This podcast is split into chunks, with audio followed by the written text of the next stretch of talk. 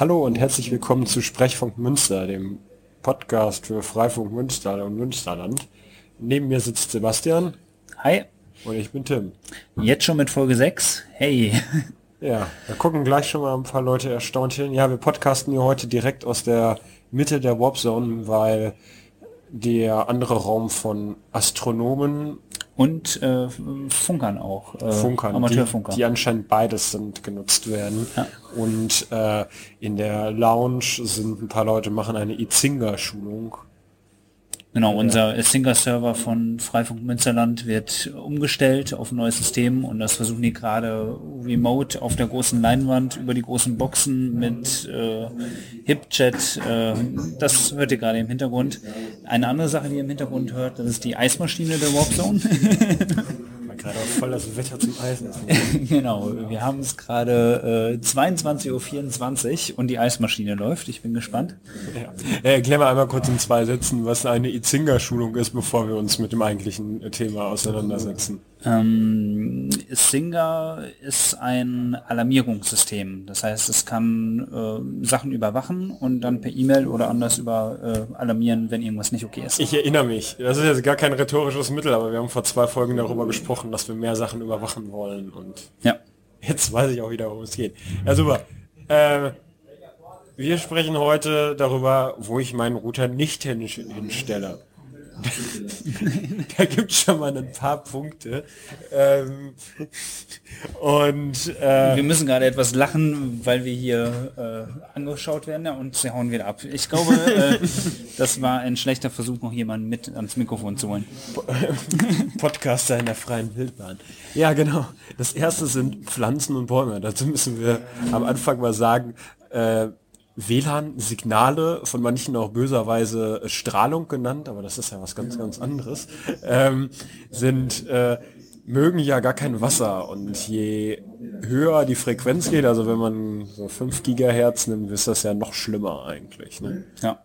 Äh, jeder kennt das, umso mehr Wände äh, zwischen dem Router, zwischen dem Freifunkknoten und dem eigenen Handy, Notebook oder was auch immer äh, liegen, umso schlechter wird das Signal. Ähm, die Wand, da kommt es auch schon auf den Stoff an, aus dem die Wand ist, äh, ob das Stahlbeton oder eine kleine Pappwand ist. Und ganz extrem, deswegen haben wir hinten gleich den ersten Punkt hier mit auf unserer Liste Pflanzen und Bäume. Die haben sehr viel Wasser äh, in sich. Und umso mehr Wasser äh, ja, ja. Ähm, das Signal hindert, umso schlechter kommt es bei euch an. Ja, ich habe ich hab das gerade mit, äh, oder gerade, ich hatte das Problem vor einiger Zeit, ich wohne in Münster direkt an der Promenade, habe da einen Router aufgehängt und wollte äh, die Promenade beschallen äh, Im Winter hat das super gut geklappt. Problem war, das hat nie jemand genutzt, weil im Winter niemand auf der Promenade liegt. Wie die Menschen, die nicht wissen, was die Promenade ist, das ist um die Innenstadt von Münster so ein, so ein Grünstreifen, so ein grüner Ring. Und da sind halt Wiesen und im Sommer liegen da ganz viele Leute und nerven mich teilweise auch nachts, weil sie grillen. Und ja, im Winter, wenn halt die Bäume, die zwischen meinem Fenster und dem Grünstreifen sind, äh, keine Blätter haben, dann kommt das Signal da super an. Im Sommer, ich habe es halt selber schon häufiger versucht, weil ich da auch gerne liege und das mein, mein eigener Garten ist sozusagen. Äh, ja, äh, kommt dann halt wenig an. Und ja. äh, so kam es, dass ich das dann doch letztens abgebaut habe. Wenn auch im Winter, aber es hat einfach nichts mehr gebracht. Und das ist genauso, manche Leute stellen ihren Router zwischen Pflanzen, weil sie denken, ach yeah, dann verstecke ich den oder ne? Und dann wundern sich die Menschen, warum die Signale schlechter werden. Äh, da kann man also von Pflanzen die Überleitung äh, zu Aquarien. In Aquarien sind ja auch Teile, teilweise Pflanzen. Ich glaube, die sind da weniger das Problem als der ganze Batzen voll Wasser. Und ähm, genau, es gibt viele schlimme Sachen, äh, Stahl und ähnliches in den Wänden, aber Wasser in jeglicher Form, ob es jetzt an dem, in den Blättern am Baum oder im Aquarium selbst ist, äh, Wasser äh, ist mit das Schlimmste, was unserem WLAN-Signal passieren kann. Und wir, die das WLAN nutzen, woraus bestehen wir? Genau. Äh, aus ganz, ganz viel Wasser. Ich habe in Biologie nicht aufgepasst, aber es war bestimmt über 60 Prozent. Und das ist tatsächlich so, das ist uns irgendwann mal aufgefallen, nachdem wir dann doch am Anfang mal unsere größeren Installationen aufgebaut haben. Wenn die, wenn die Freifunkruder auf einer, ja, auf Körperhöhe angebracht Fensterbank im Regal, ja. so schön, damit man leicht rankommt, ja. äh, in Handhöhe, wenn man davor steht. Ähm, das ist unpassend. Ähm, Absolut. Und erst im Nachhinein, als wir das dann realisiert ja. haben, dass der Mensch selbst so viel äh, abfängt und äh, sich selbst dann stört, ähm, ist mir aufgefallen, ja, das sieht man auch überall in äh, Universitätsgebäuden, in Schulungsräumen, äh, egal bei welcher größeren Installation man ist, äh, da hängen die alle kurz unter der Decke oder sogar unter der Decke, also auf ja. jeden Fall über Kopfhöhe. Ja, tatsächlich mussten wir auch erstmal auf die Idee kommen. Gemerkt haben wir das am meisten, wenn wir das in so großen, größeren Räumen installiert haben. Gerade so Sitzungs-, Schulungsräume sind ja immer wieder gern beliebt für Freifunk. Man möchte halt kurz und knapp mal eben eine Internetverbindung für die Menschen anbieten. Vielleicht sind, möchten die Menschen auch einfach mal das Meshing ausprobieren und äh, dann äh, irgendwie klappt, also der erste, der dahinter sitzt, bei dem geht das noch, aber ich, ich weiß noch, wie wir das bei mehreren Parteizentralen dann auch gemerkt haben. So, Leute, bei euch bringt das nichts, setzt es mal unter die Decke. Und dann äh, lief es besser, tatsächlich. Ja. Also so, tatsächlich ging dieses Bild, dass man einfach sagt, ähm, es irgendwo hinzustellen reicht nicht. Man, ja. äh, wir haben das übrigens auch auf den Flyern stehen, fällt mir gerade ein. Wir haben Ach. im äh, GitHub, äh, kommt bestimmt in einer nächsten Folgen noch mal ein paar mehr Details zu, ähm, mehrere Sachen gesammelt, unter anderem Handouts, die wir ja, teilweise ja. zu den Routern dazulegen. Und da gibt es auch einen Punkt, wo stelle ich den am besten auf. Äh, da fällt mir ein, eine andere Sache als äh, Wasser ist noch die generelle Entscheidung vor oder hinters Fenster. Also ähm, oh ja. mir fällt gerade der Spruch nicht ein. Es gibt irgendwo ein hm. schönes YouTube-Video, wer nach Freifunk sucht, so eins der ersten Treffer, äh, Freifunk gehört vors Fenster oder ähnliches. Ja, ja, genau so. Wenn, wenn du draußen, du, du willst die Straße beschallen und äh, setzt den natürlich hinters Fenster. Das hatten wir in einem Stra in einem äh, Stadtteil, Hiltrup.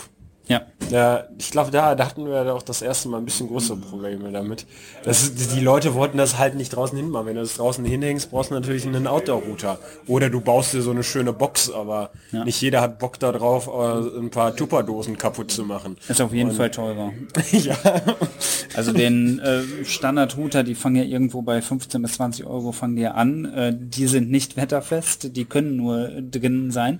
Und wenn ihr euch jetzt unsicher seid, äh, stelle ich das auf die Fensterbank oder woanders hin, äh, probiert es am besten aus. Es gibt einige Fenster, sie, die sind so stark beschichtet, dass ihr den Router besser hinter eine Wand stellen könnt, als hinter ein Fenster. Also besonders im Altbau äh, könnt ihr das wirklich besser auf einen Schrank stellen, als auf die Fensterbank. Aber testet es aus, das ist mal so, mal so. Ja, genau. Das ist eigentlich immer das Schöne. Es, gibt so ein paar Apps. Es gibt zum Beispiel einen Wi-Fi-Analyzer. Den habe ich mhm. immer ganz gerne genutzt. Ich glaube, das ist so das beste Tool. Es war werbebasiert, aber ähm, ist kostenlos.